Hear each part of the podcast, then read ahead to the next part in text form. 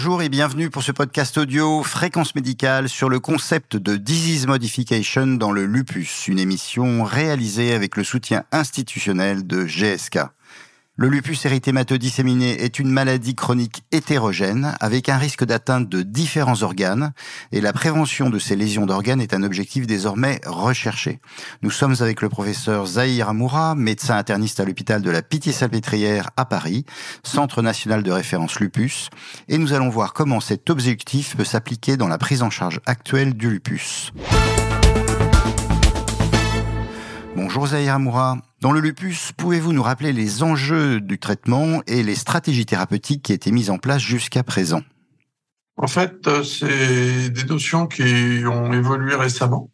Le point le plus important, c'est que le caractère chronique du lupus est reconnu depuis assez peu. En fait, pendant très longtemps, comme l'atteinte était euh, souvent sévère lors des poussées, les cliniciens qui prenaient en charge les patients euh, s'occupaient surtout de la poussée et donc d'éviter que le patient ait des complications à court et à moyen terme de cette poussée. En fait, le caractère chronique maintenant, c'est quelque chose qui est euh, devenu de plus en plus prégnant.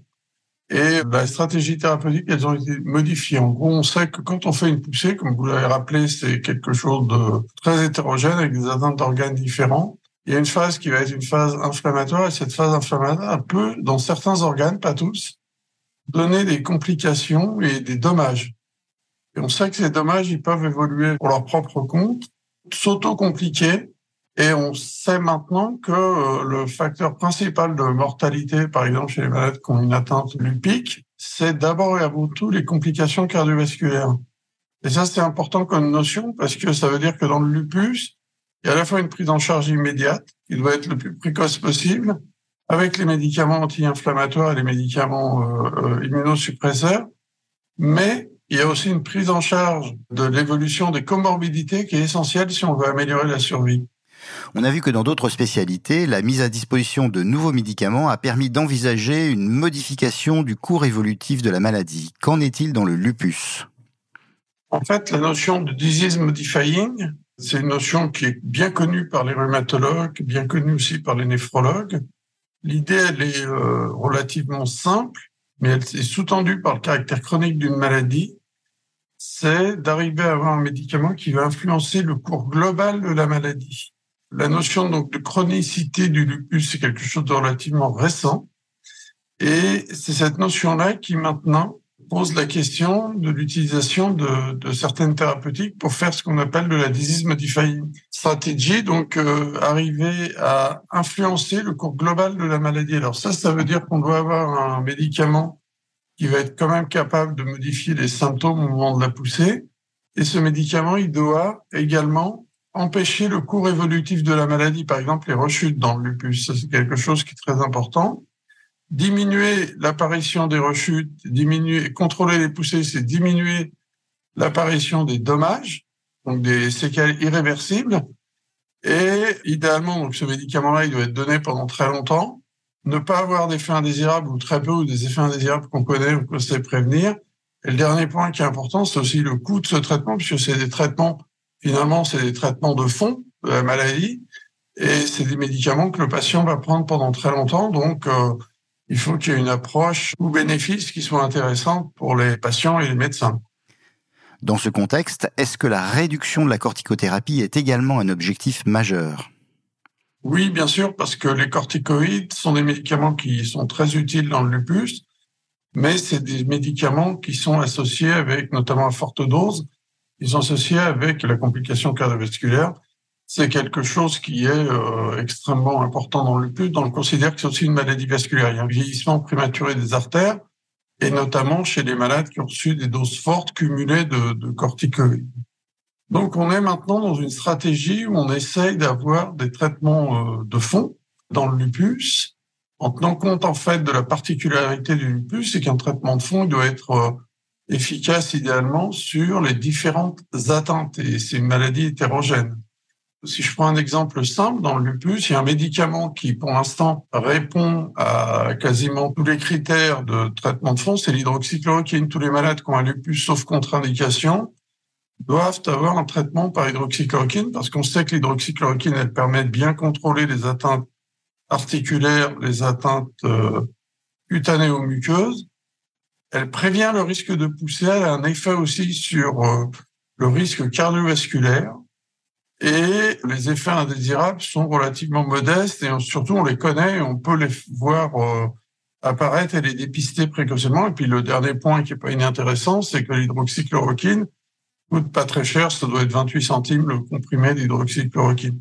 Et cette stratégie thérapeutique, elle est en train de s'appliquer à d'autres euh, médicaments, à la fois des médicaments anciens et également des médicaments euh, nouveaux, en gardant en tête le fait que malheureusement, comme c'est une notion, la chronicité du lupus qui est pas très ancienne, on a assez peu de, données pour les autres médicaments, mais on est en train de définir euh, quels sont les médicaments qui pourraient être des, des disease modifying rheumatic drugs dans le, dans le lupus.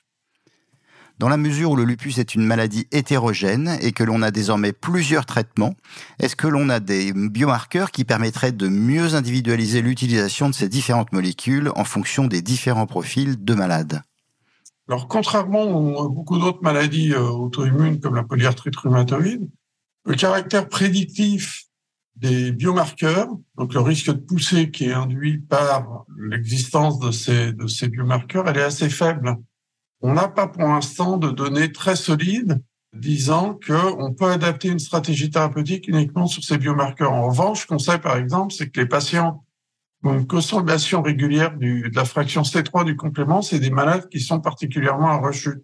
Donc on va avoir tendance à intensifier le traitement et à surveiller de plus près les malades, voire à ne pas faire de désescalade thérapeutique chez ces euh, patients.